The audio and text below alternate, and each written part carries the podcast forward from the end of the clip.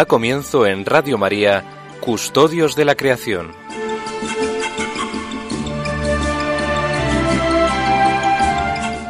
Dirigido por Lorena del Rey.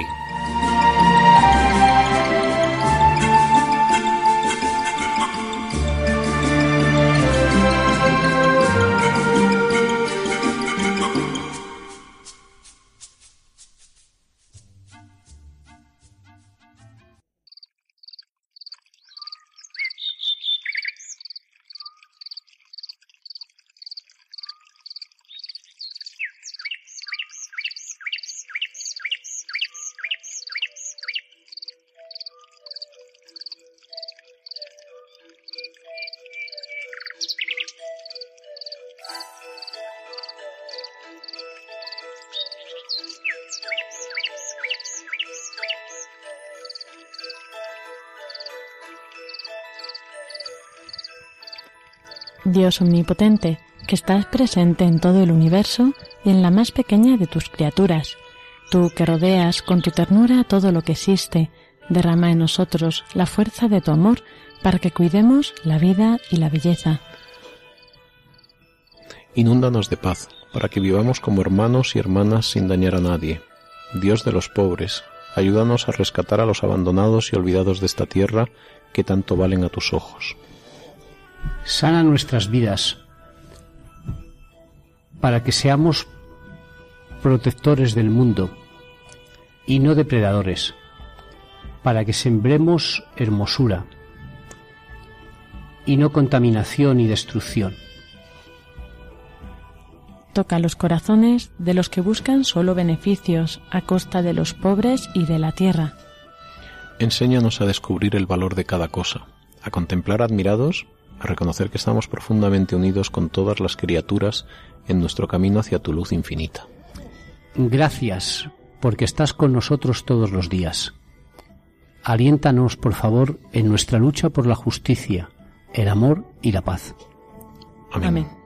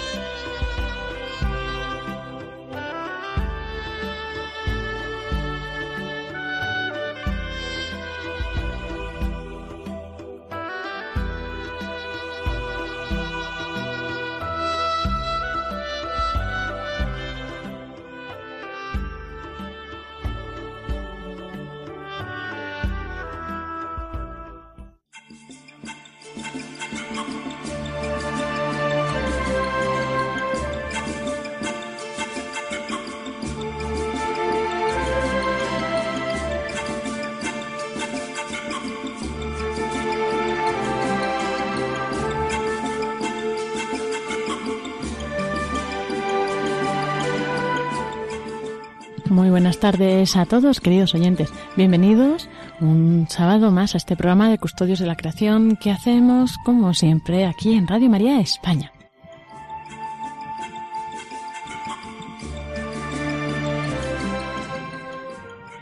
Programa de hoy, pues como siempre, intentamos acercaros eh, a lo que es la realidad de la creación, la realidad ambiental, todo lo que nos rodea, que es eh, tiene que ser visto por nosotros con ojos de criaturas y también como un don que Dios nos da. Y aquí pues intentamos enseñar y aprender todos juntos a cómo cuidarla, cómo amarla, ¿no? Y cómo, cómo mirarla. Y para ello me acompañan, como siempre, eh, Pablo Martínez Anguita. Buenas tardes. Buenas tardes a todos.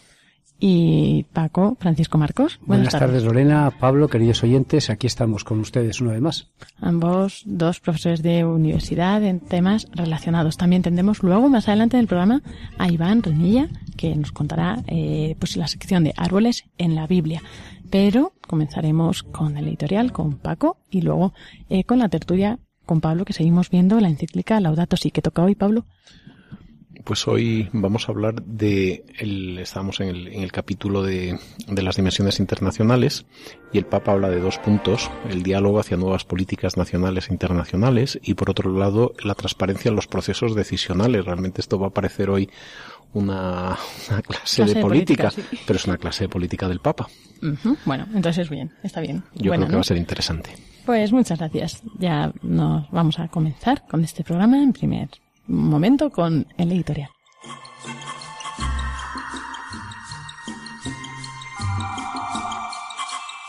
Buenas tardes, queridos amigos.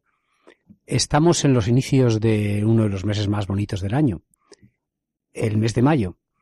Y quisiera contarles una anécdota que cuentan de San Francisco de Asís.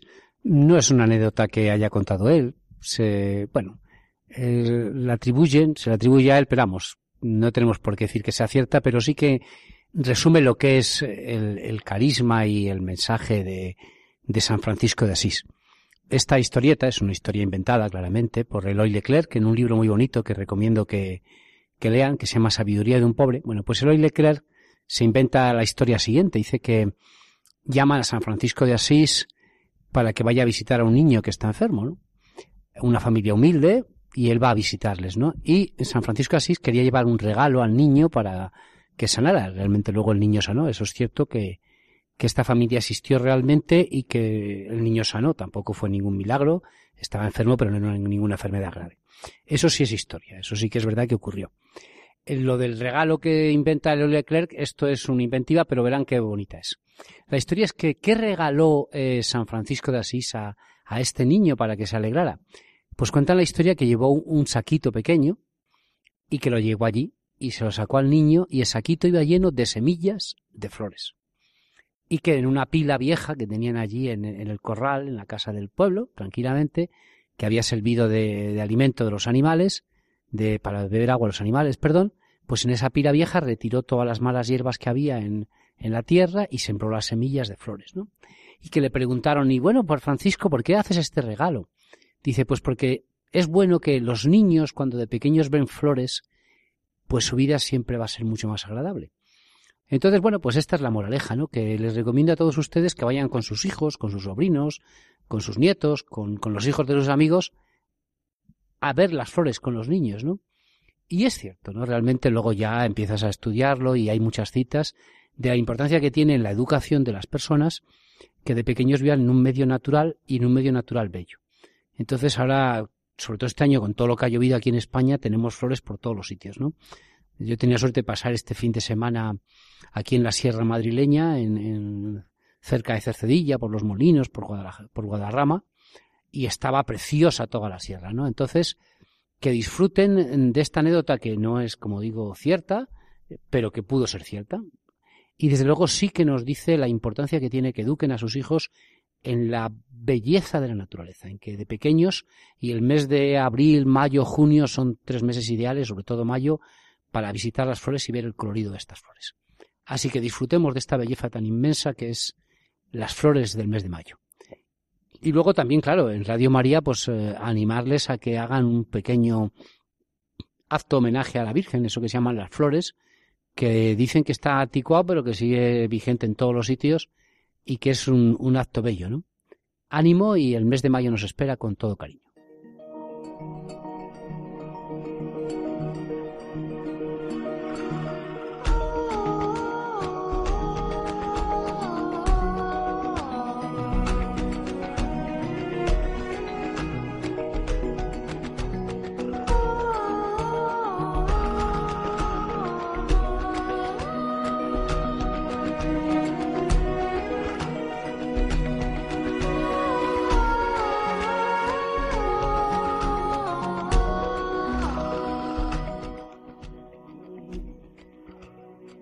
Seguimos en Custodios de la Creación en Radio María y vamos a la, esta parte de tertulia, que primero pues Pablo nos expone unos puntos de la encíclica, Laudato Si, y luego ya pues eh, comentaremos brevemente. Y como decía, pues hoy es una clase, una lección política, ¿no, Pablo?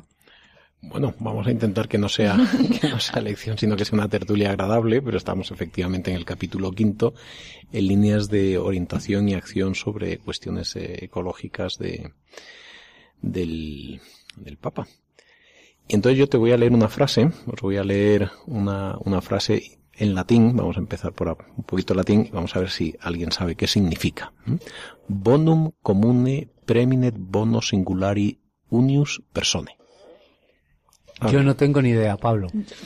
Mi latín, de hace muchos años ya está en la papelera. Pero parece algo de bien común, permanece, no sé qué, algo de la unidad Bonum singular. comune praeminet bono singulare unius persone. Una persona.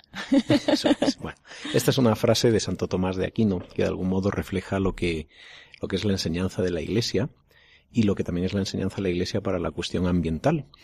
Bonum comune, el bien común, preeminet, debe prevalecer sobre el bien singular de una sola persona.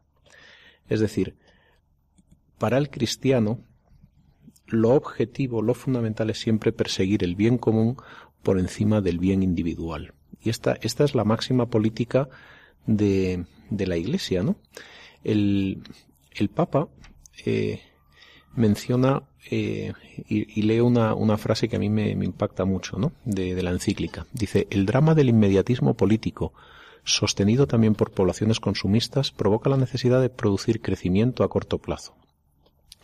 Respondiendo a intereses electorales, los gobiernos no se exponen fácilmente a irritar a la población con medidas que pueden afectar el nivel del consumo o poner en riesgo inversiones extranjeras. La miopía de la construcción del poder detiene la integración de la agenda ambiental con mirada amplia en la agenda pública de los gobiernos. Se olvida así que el tiempo es superior al espacio. A mí esto me, me impacta y me gusta mucho porque verdaderamente es la aplicación del principio de bien común a la cuestión ambiental. Hoy en día, si nos centramos en un ámbito, no sé, político, elecciones, aunque no vamos a hablar de política, cuando, de política de, la habitual, realmente, ¿qué es lo que buscan los partidos? Ganar. Establecen un marco y ganan. ¿Mm? Y parece como si en ese juego político, una vez establecidas las reglas y establecido el marco, lo importante es quién gana porque si yo gano, pues podré hacer las cosas bien, ¿no? Recuerdo, voy a poner un ejemplo un poco exagerado, pero me pasó en Colombia con uno de mis antiguos alumnos eh, que me decía, dice, Pablo, me he presentado alcalde de mi ciudad y estoy desesperado porque he perdido por 50 votos. Digo, hombre, lo siento mucho. dice, pero fíjate que el dinero que me gasta en comprar, he comprado el 48% de los votos con dinero de un banco que me lo ha prestado y me han traicionado. Hay gente que ha cobrado de mi dinero y también del de la oposición. Dice, y me han engañado. Dice, ahora en la próxima elección voy a poner yo mucho más dinero en cada voto y porque voy a ganar porque yo sé que tengo que ayudar a mi pueblo. Entonces, bueno, era una clase de política y decía, mira, me temo que con esta mirada que tú tienes hacia las cosas, por mucho que tú quieras llegar a alcalde para solucionarle la vida a la gente, estás siendo parte del problema porque esto es lo que en el fondo pues es la, es la corrupción, ¿no? Los votos no se deben de comprar Dice, pero es que la gente sencillamente lo que quiere es dinero para votarme en mi pueblo y el que más dinero, el que más dinero da es el que es elegido alcalde. Digo, pues mira, eso es lo primero que hay que cambiar. No, no puedes estar jugando a, a ganar las elecciones sencillamente endeudándote y haciendo de esto un negocio. Pero lo hacen todos. Si no lo hago yo, ganará alguien. Otro que pondrá más dinero y lo hará peor que yo, porque al menos yo lo que quiero es el bien de mi pueblo y aunque tenga que comprarles, pues lo hago por su bien, ¿no? Entonces, esto obviamente es una, es una exageración. Pero realmente cuando nos movemos en el ámbito de la política, tenemos unas reglas, tenemos unas normas, no podemos comprar votos, o en principio no se pueden comprar, no lo hay muchas formas, supongo que, que se hacen a base de comprar favores, etcétera. Pero esa mirada del bien común, eso de más allá de que yo gane o pierda, más allá de que mi grupo político o mi, mi gente más cercana se sitúe, más allá de todo eso vamos a producir algo bueno, es una cosa prácticamente inexistente. Hoy en día lo, lo, importante en las agendas políticas es cómo conseguir el máximo poder para que cuando yo esté en el poder haga yo las cosas. Sin embargo, la mirada de la Iglesia es decir, no, no, no. ¿Cuál es el bien común? Porque el bien común puede ser incluso que yo no esté o yo me, me aparte. ¿Cómo miramos a este bien común por encima del bien individual? Recuerdo un profesor que yo tenía de, cuando trabajaba en el Consejo Superior de Investigaciones Científicas, que me decía, bueno, este era un hombre, pues, quizá había tenido un gran sufrimiento en la vida y tal, y me decía, como yo no creo en Dios, dice, no le estoy agradecido a nadie. y por lo tanto solo miro las cosas por el beneficio que me producen, porque no le debo nada a nadie porque nada me ha dado nada, nadie me ha dado nada, ¿no?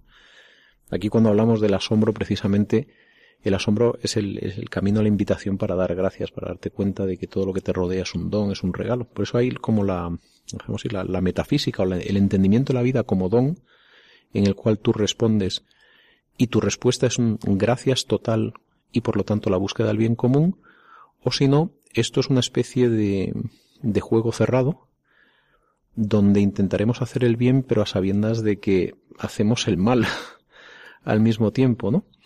Y, el Papa nos lo pone de manifiesto al hablar de medio ambiente. Esto tiene que tener una dinámica diferente. No podemos, eh, los partidos políticos, como dice él, tienen un inmediatismo. Yo necesito que me voten para cuatro años, tengo que proponer cosas para dentro de cuatro años. ¿Qué cosas puedo proponer? Mira, vais a, vais a tener más dinero, va a haber menos limitaciones, vamos a estar mejor, independientemente de las consecuencias que esto tenga a largo plazo. Yo ahora me endeudo un montón y ya veremos cómo los siguientes lo pagan, ¿no?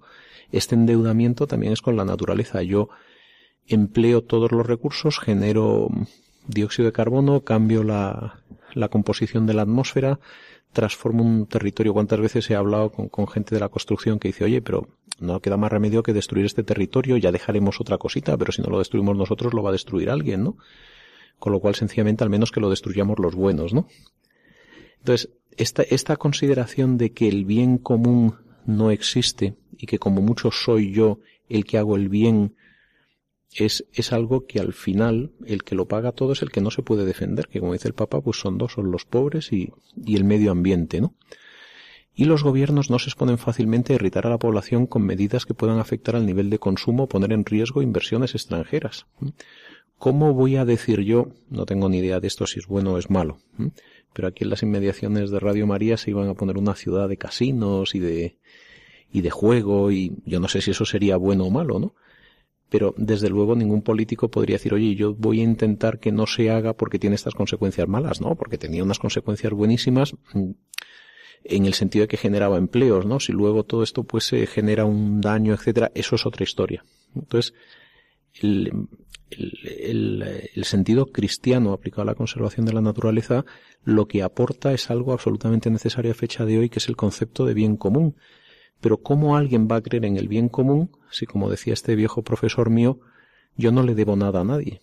Es muy fácil creer en el bien común cuando tú sabes que tu vida es una respuesta a la gracia, cuando tu vida es una respuesta pues a la belleza que has visto, que has disfrutado, que entre otras cosas sabes que tu vida se acaba y que lo que tienes que hacer pues es devolver con creces lo que has recibido porque entre otras cosas es la forma de, de disfrutar de disfrutar de la vida si, si no se entiende esta, este sentido espiritual de la conservación donde uno concibe la naturaleza como don, como regalo, básicamente al final la única lógica que nos queda es la lógica de, de mi alumno el colombiano donde dice compraré votos para hacerlo mejor, ¿no?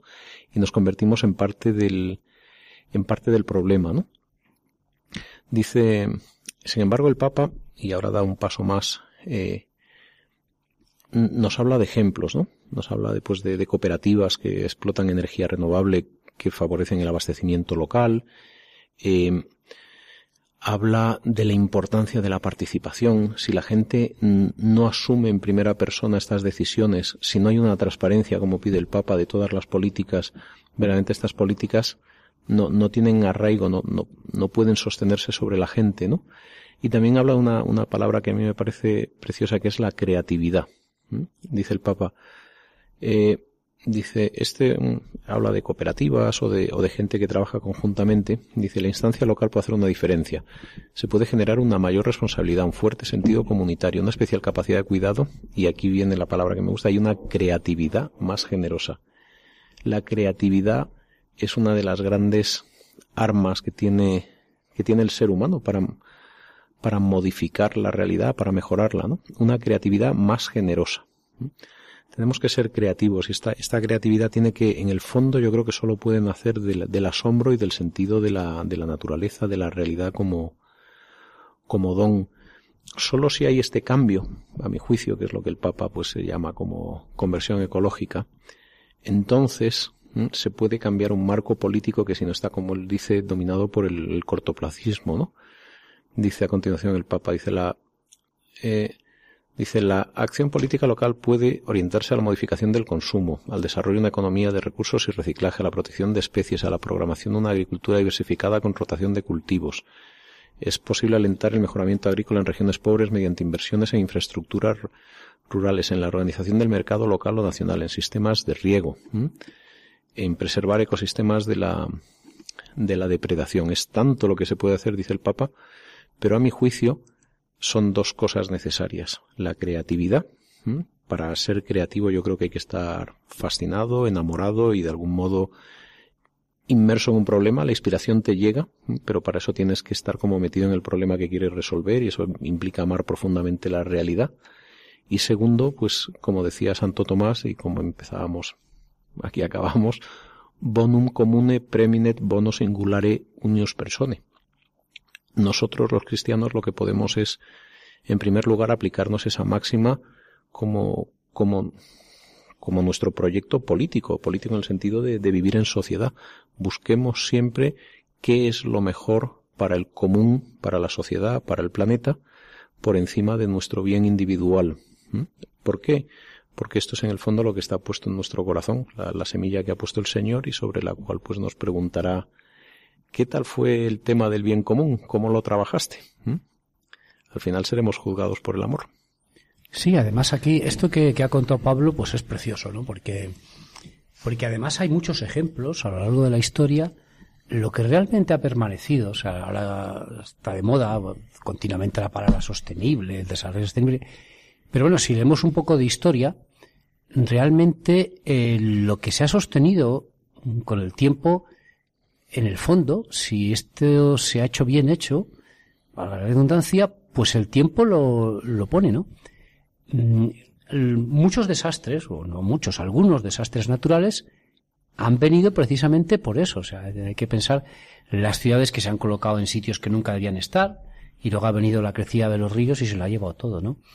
O sea que incluso entre comillas, aunque fuera por motivos egoístas, el trabajar por el bien común, no, no el bien inmediato. Aquí siempre hay, que pensar, a veces es una cuestión de plazos.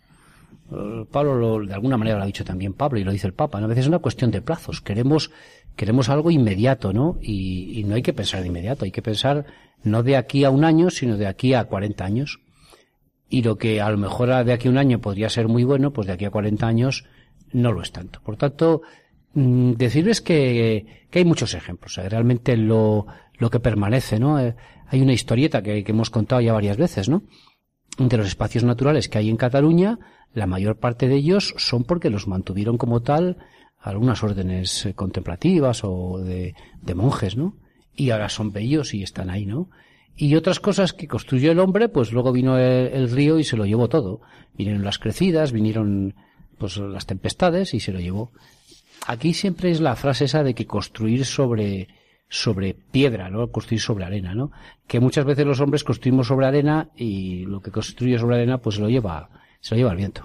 Dice dice el Papa en este sentido dice hay que, hay que agregar que los mejores mecanismos terminan sucumbiendo cuando faltan los grandes fines, los valores, una comprensión humana y rica del sentido que otorga a cada sociedad una orientación noble y generosa, es decir, sin generosidad no hay capacidad de solucionar los problemas. la, vida no puede ser sencillamente un juego de repartirnos exclusivamente responsabilidades en un marco dado, porque los problemas no paran de, no paran de aflorar y enseguida nos acostumbramos, ¿no? Siempre tenemos que tener esa visión de dónde hay algo bello que lo persiga, dónde hay, dónde hay una apuesta interesante que hacer, cómo puedo ser creativo para trabajar por el bien común. Y ahí vuelvo, aquí dice el Papa una cosa muy bonita para los, para los políticos. Dice que un político asuma estas responsabilidades, es decir, de cuidar bien las cosas con los costos que implican, no responde a la lógica eficientista e inmediatista de la economía y de la política actual, pero el político que se atreve a hacerlo volverá a reconocer la dignidad que Dios le ha dado como humano y dejará, tras su paso por esta historia, un testimonio de generosa responsabilidad. Aunque no tiene mucho que ver con el medio ambiente, yo pienso en dos políticos que para mí han sido siempre referentes, que son Schuman y, Adenauer, los padres de la Unión Europea. No sé si alguno de ellos está incluso en proceso de beatificación. Pensar en un tiempo donde Alemania pues es la, bestia negra y el alemán tendría que ser perseguido por todo lo que ha hecho, ¿no? Y sin embargo, Robert Schuman eh, dice, no, tenemos que construir la paz y tenemos que integrar a los alemanes, tenemos que volver a ser hermanos con estas personas que nos han causado tanto dolor. En el corto plazo, los franceses eh, no lo entienden, ¿no? De hecho, eh, lo tienen que hacer un poco a espaldas de Charles de Gaulle, que es el presidente de Francia, porque no lo hubiera podido admitir. ¿Cómo vamos a perdonar? ¿Cómo vamos a considerar igual a los alemanes que a nosotros los franceses, no? Porque la lógica inmediata de decir, oye, somos franceses, hemos luchado, ahora tenemos el poder, esa lógica inmediata del poder iba en contra del bien común europeo, pero, pero no eres capaz de verlo si, si no tienes algo que te haga permanentemente reconocer la dignidad de la vida y que en el fondo para nosotros los cristianos es ese, ese amor del Señor y que todo es don, ¿no?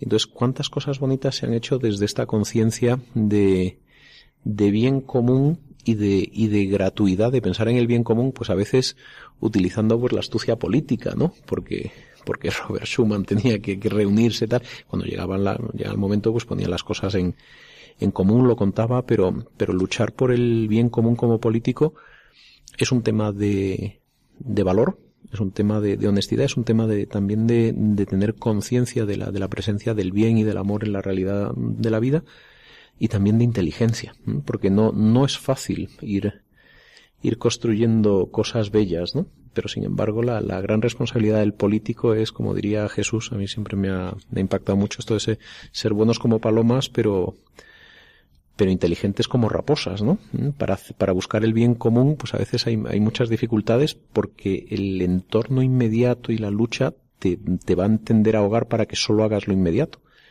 Sin embargo, pues yo creo que los cristianos tenemos esa posibilidad de, de siempre, como dice el Papa, volver a reconocer la dignidad que Dios nos ha dado como humanos, de modo que sencillamente siendo fieles a este, a, esta realidad bella, a esta, digamos, presencia de Dios en, en, en, las personas, en la naturaleza, en la realidad, seamos testimonio de generosa responsabilidad, ¿no? Que al fin y al cabo, ¿quién quiere que le agradezcan las cosas? Y, como diría, humildes siervos somos tuyos, Señor, pues lo que tú nos diste aquí está tu viña, ¿no? Esa, esa es la, esa es la, el, el, motor que el cristiano tiene, saber que, que tiene una guía que es el corazón, que reconoce la, que, y es capaz de intuir la dignidad y la belleza y, y trabajar porque tiene esa certeza que le anima siempre a buscar el bien común, como Robert Schumann.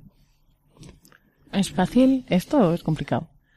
Uf, yo, creo que hay que ser, como dice el Evangelio, al, principio esto me costaba entenderlo, ¿no? Que el, Papa habla de palomas y, raposas, ¿no? Que son dos animales. El, es muy bonito todas las comparaciones de Jesús con la naturaleza, pero, pero pone a la raposa como ejemplo de inteligencia. Es decir, que, que uno no puede ir de bobo por ahí para hacer el bien tienes que, y para trabajar por el bien común, tienes que ser consciente de que la, de que lo inmediato no te va a entender y te va a poner trabas. A partir de ahí, eh, pues, fidelidad al Señor y a trabajar por el bien común, por la conservación y por todo lo que sea bello. Sí, pero Pablo, muchos de los oyentes que nos escuchan pues no tienen las responsabilidades que tienes tú ni las cosas y nos escucha mucha gente como yo, a lo mejor, mucho más sencillo, eh, en el aspecto de que todo esto está muy bien, está claro, o sea, estamos de acuerdo, pero siempre se pueden hacer cosas pequeñas, detalles pequeñitos, como este que os he contado de San Francisco de Asís, de ir a llevar a los niños a ver las flores, ¿no? Porque no todos estamos llamados a ser como Schumann y como Adenauer, ¿no? Esos son una minoría necesaria, importante, y que tiene su responsabilidad. Los demás tenemos responsabilidades, pues a lo mejor más sencillitas, pero no por eso menos importantes. ¿eh? O sea, lo que sí quiero dejar, mi opinión, vamos, es que aunque esas responsabilidades sean pequeñas, son igualmente importantes, ¿no? El, el, el, de la madre de familia que lleva a sus hijos a enseñar las flores, eh, la maestra que enseña, o el maestro, vamos, que enseña a su alumno a dibujar unas plantas, ¿no?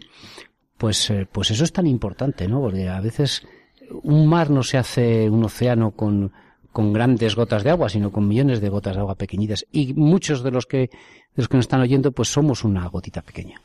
Yo, Paco, he dicho al comenzar esta tertulia que hoy tocaba hablar de política y pues he tenido que hablar de, de lo que es la vida política, ¿no? Esto se llamaba Diálogo hacia nuevas políticas nacionales y locales, ¿no? Y realmente este, este texto pues está muy pensado para, para, la, para los políticos, pero como tú bien dices, si una sociedad, como dice el Papa, si no tiene grandes fines, valores, comprensión humanística y rica de, de su sentido, si eso no lo vivimos como ciudadanos, esa orientación noble y generosa no la vivirán nuestros políticos. Así que efectivamente es tarea de todos y para la siguiente semana el Papa, eh, bueno, eh, hablaremos del siguiente punto que dice transparencia en los procesos decisionales, porque es verdad que no he hablado, he hablado de, de como la responsabilidad de los grandes políticos o los líderes, pero el Papa también dice, señores, tiene que haber dos principios importantes, subsidiariedad, el valor de las comunidades y sobre todo también la transparencia y la participación.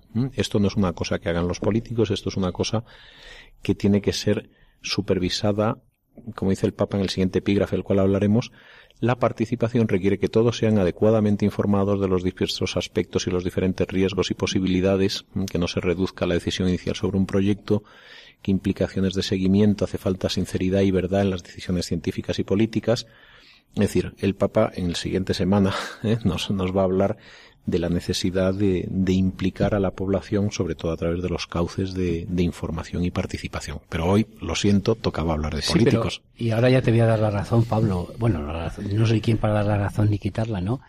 El mundo se mueve por minorías, o sea, tampoco nos engañemos, ¿no? Lo ha dicho Pablo, ¿no? O sea, realmente eh, tiene que haber siempre una minoría que es eh, la punta del iceberg.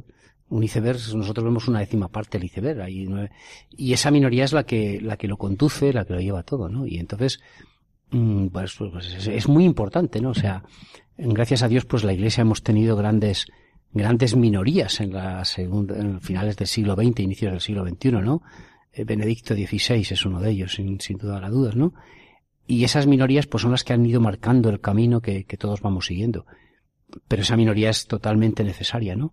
Yo soy muy optimista, yo no, sé por qué, a lo mejor, mm, pero eh, también nos decía el director de Radio María que tra- transmitiéramos esperanza en nuestros programas. Hace dos años nos lo dijo. Y, lo sigue diciendo, ¿no? Esa minoría yo creo que gracias a Dios eh, existe en Europa.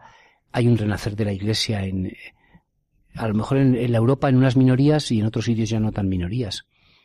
Y es necesaria totalmente. O sea, yo, aunque he dicho lo otro, está clarísimo que, que es necesario y alguno que nos está escuchando, pues, pues eh, tener esa, esa llamada, esa responsabilidad de, de ser, formar parte de esa minoría que es necesaria. A lo largo de la historia, esa minoría es luego la que el fondo ha ido cambiándolo todo, ¿no? Así que nada, pues a seguir adelante y, y lo que ha dicho el Papa, pues, ¿qué vamos a decir Pablo y yo, no? Pero yo, a mí, quiero decir que yo tengo una enorme admiración por todos los políticos y, y me parece que es una, muchas veces nos quejamos, ¿no? Pero sin embargo es un, a veces, yo digo, las dos mm, trabajos más bonitos a lo mejor que existen en la vida, pues además de, de madre y padre, pues es el, a mi juicio, pues o ser sacerdote para poder llevar la palabra del Señor o ser político para, para trabajar por la convivencia, ¿no? Me parece una de las cosas más nobles y bellas que se pueden ser, es, ser político. Eso yo animo a, toda la gente que sienta vocación política, pues a, que, a que se lance, ¿no? Pero, por favor, que nunca perdamos de vista que trabajamos o que debemos trabajar para, para el bien común, por encima de nuestro propio interés. Eso hará, eso es lo que a mi juicio define una, una minoría, su conciencia sobre el bien común. Muchas gracias, Pablo. Gracias, Paco. Vamos a continuar con este programa de Custodios de la Creación.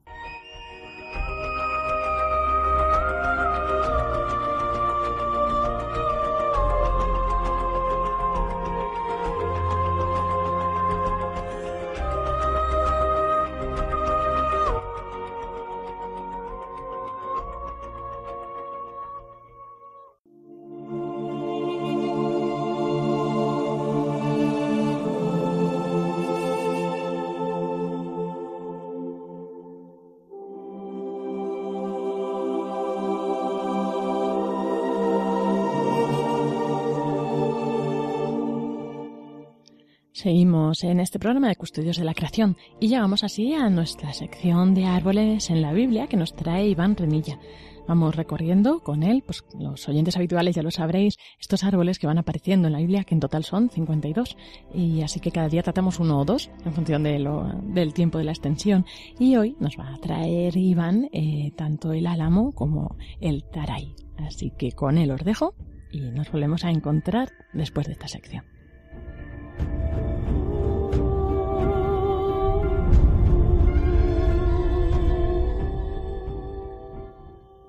Buenas tardes, un sábado más, señores oyentes de Radio María. Este sábado vamos a dedicar eh, el tiempo a hablarles de dos árboles que aparecen en las Sagradas Escrituras, el taray y el álamo. Comenzaremos por el taray o tamarisco. Eh, las citas bíblicas sobre el taray son concretamente tres, y la primera de ellas se produjo en el Génesis capítulo 21, versículo 33.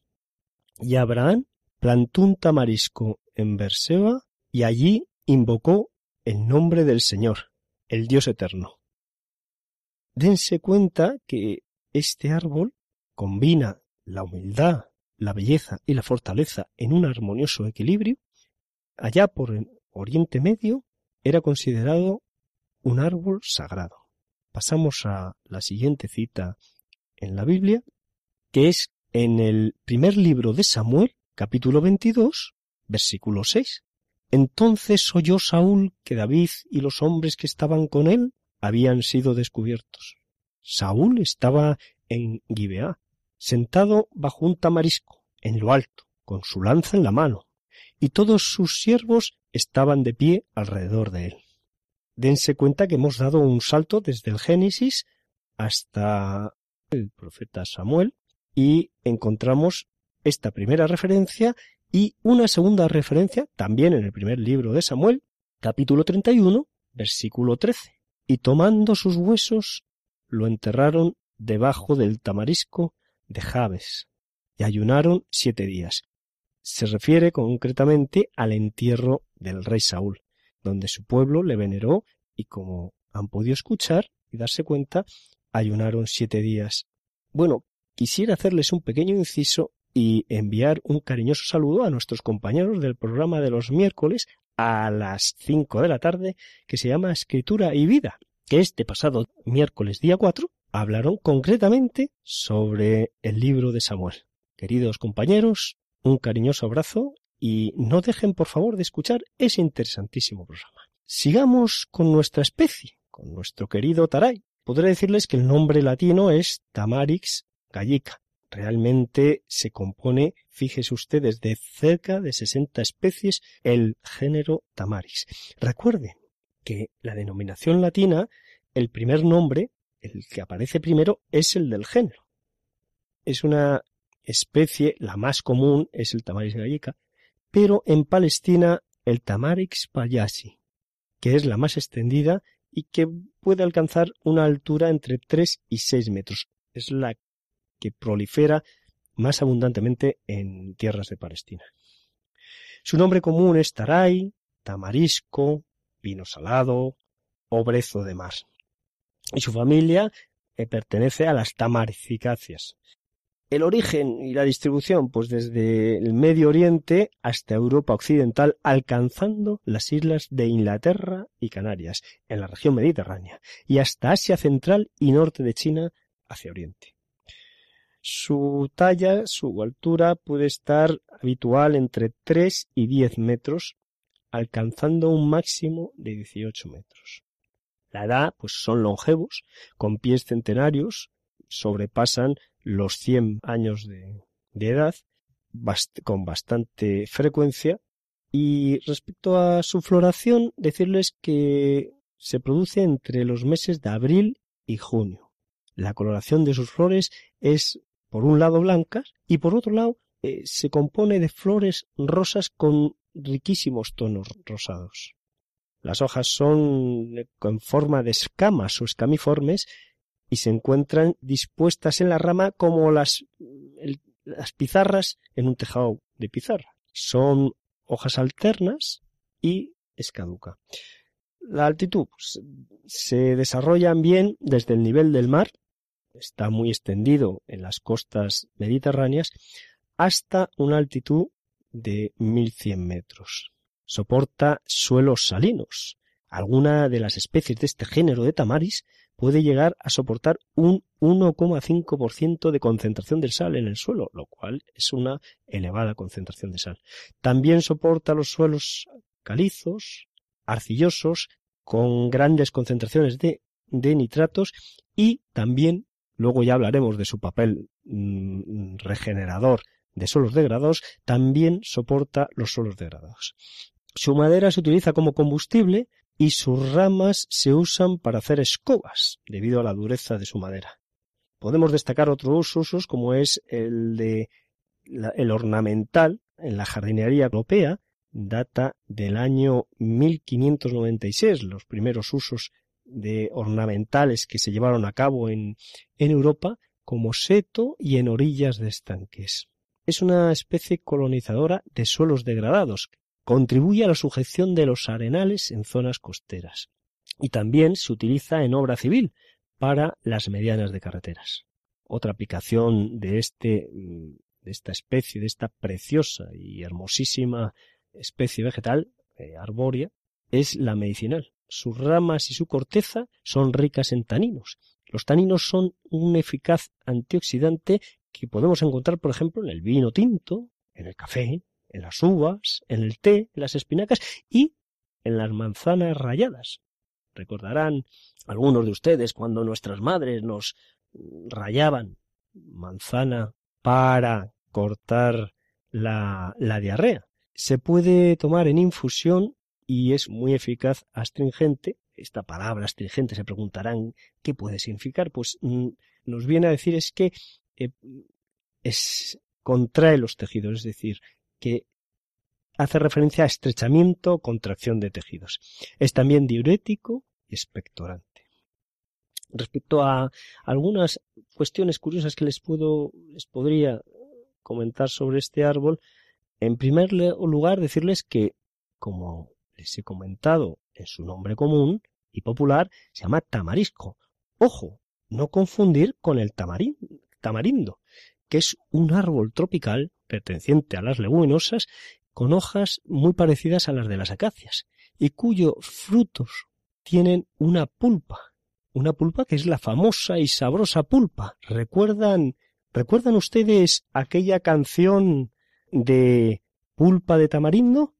Aquella canción del año 1967, los tres sudamericanos. Bueno, pues vamos allá.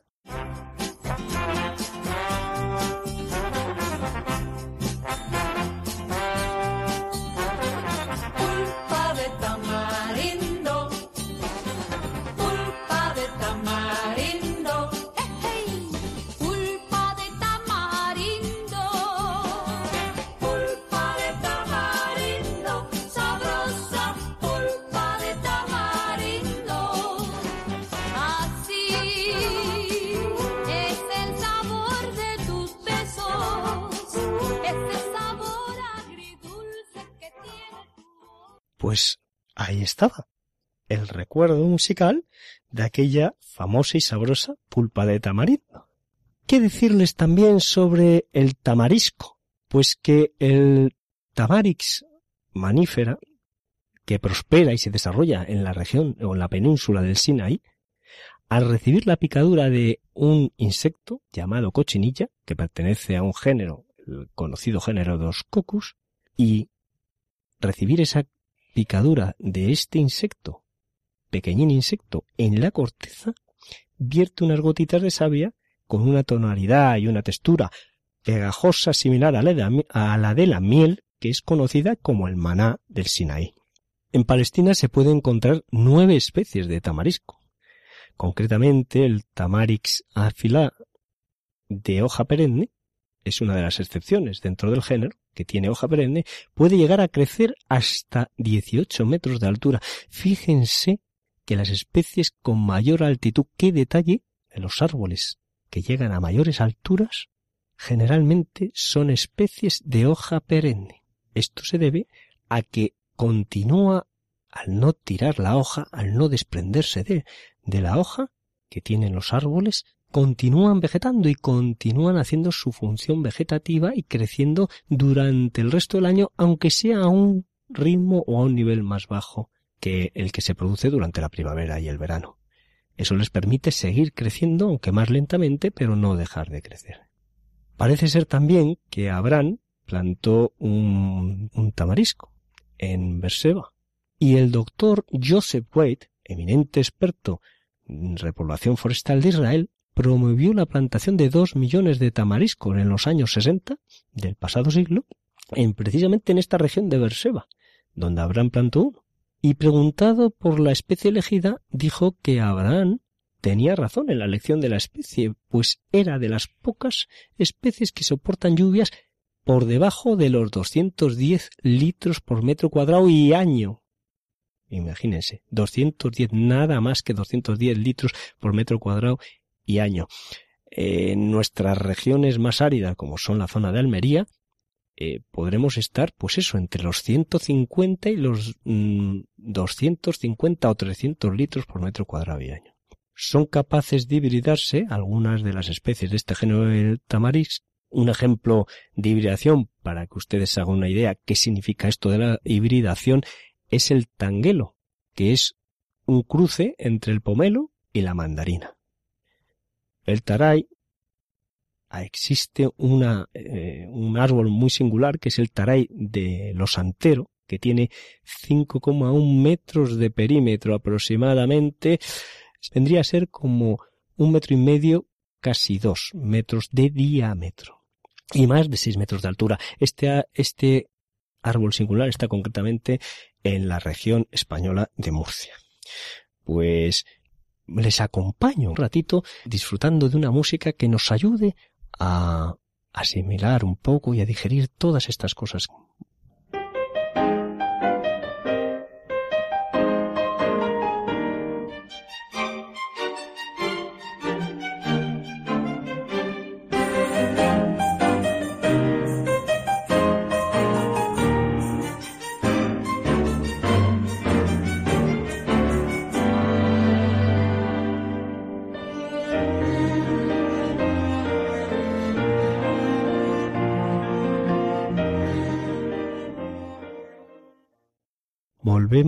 con el álamo para que nos hagamos una idea de que esta especie también está presente en las Sagradas Escrituras. Eh, tiene también tres citas, una en el Génesis, concretamente el Génesis capítulo 30 y versículo 37, Jacob tomó varas frescas de álamo, almendro y plátano. Peló en ellas tiras blancas, descubriendo lo blanco de las varas y colocó las varas peladas en los abrevaderos frente al ganado, donde las ovejas solían beber agua. Otra de las citas es, tiene lugar la primera, Oseas capítulo 14, versículo 13, sacrifican en las cimas de los montes, queman incienso en las colinas, bajo la encina, el álamo, porque es buena su sombra. Más adelante se vuelve a citar en Oseas, en Oseas capítulo 14, versículo 6, Seré como rocío para Israel, florecerá como un lirio y extenderá sus raíces como el álamo. Sus ramas se desplegarán, su esplendor será como el olivo, y su fragancia como la del cedro del Líbano. En particular se refiere en esta última cita al pueblo de Israel, el Señor, Yahvé, le imagina o ya le está viendo en un futuro como un pueblo próspero que florecerá, que extenderá, arraigará sus tradiciones, sus buenas costumbres y que mm, tendrá el esplendor y al mismo tiempo la austeridad del olivo. Y su fragancia, sus aromas serán como los del cedro líbano. Bueno, pues decirles del álamo. Esta, esta expresión, la denominación de álamo, parece que procede de la forma celta almo, aunque no se tiene la certeza de que ese sea su origen. También podría tener su origen en la expresión indoeuropea olmo, que evolucionó a las formas almos o elmos. almos y de ahí, mm, tras siglos de, eh, de uso popular, mm, se quedó con la expresión álamos. Decirles que los, eh, los álamos están representados pues mm, principalmente por el Populus alba y Populus canescens, que son concretamente, esos son sus nombres latinos, pero que sus nombres populares son el álamo blanco y el álamo gris, que pertenecen a la familia de las salicáceas y que pueden alcanzar los 30 metros, tienen un crecimiento muy rápido y se produce una, una regla proporcional que es la siguiente. A mayor velocidad de crecimiento de un árbol, generalmente menor longevidad. Concretamente, es la explicación por la que estas especies, el álamo blanco y el álamo gris, no sean muy longevos. Su edad media es de 25 a 40 años y mm, raramente llegan o sobrepasan los 100 años de, de edad. Es especie de, es una especie de hoja caduca y sus suelos mm, donde prospera mejor son suelos húmedos y arenosos porque son especies eh, vinculadas a los cursos fluviales. Eh, su madera se usa para fabricación de cajas fruteras y también para la elaboración de cerillas. También es muy usado en jardinería como ornamental y especialmente la variedad piramidalis, que tiene un porte alargado, columnar, elegante y majestuoso, conocido también como Populus boleana. Y este nombre, este apellido, el de boleana, está dedicado al botánico alemán Karl August Boll, que vivió entre 1821 y 1909, porque algunos autores consideran que no es una variedad, sino que es propiamente una especie. También decirles como aspecto curioso, y ya para mm, finalizar, que cuentan con un potente sistema de raíces, desarrollando raíces secundarias que pueden llegar a una distancia de la base del árbol, de la base del tronco, hasta 20 metros. Bueno, pues queridos oyentes, hasta un próximo sábado, si Dios quiere, y que Dios les bendiga.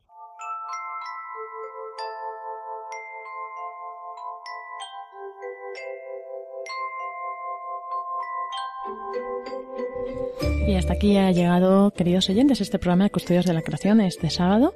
Y bueno, pues gracias a Iván Renilla, eh, que ya no está aquí con nosotros. Gracias, Pablo Martínez de Anguita. A ti, Lorena, a todos los oyentes. Eh, gracias, Paco. A vosotros por, por, estar un día más con nosotros. Paco nos seguirá trayendo refranes y bueno, pues también como eh, a veces nos propone, ¿no? Pues animamos a que entren al Facebook a dejarnos también pues sus dichos refranes, ¿no? Para que así Paco los use también en, en las editoriales. Sí, hoy no hemos utilizado ningún refrán porque no, no hemos recibido ninguno. A lo mejor ha llegado, hoy no lo hemos mirado todavía, a lo mejor llegó a última hora.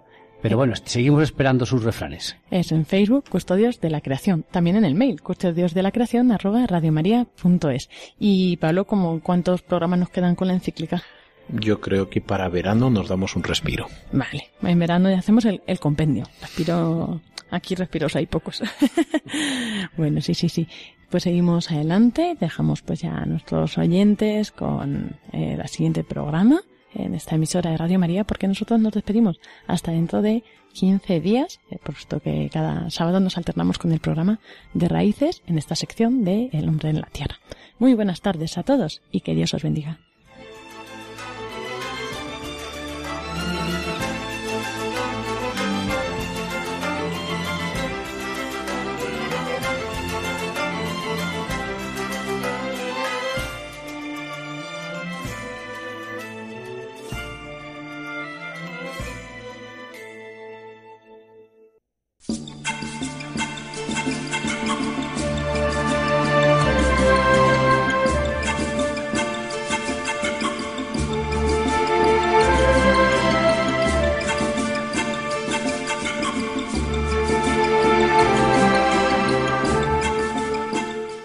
Acaban de escuchar el programa Custodios de la Creación, dirigido por Lorena del Rey.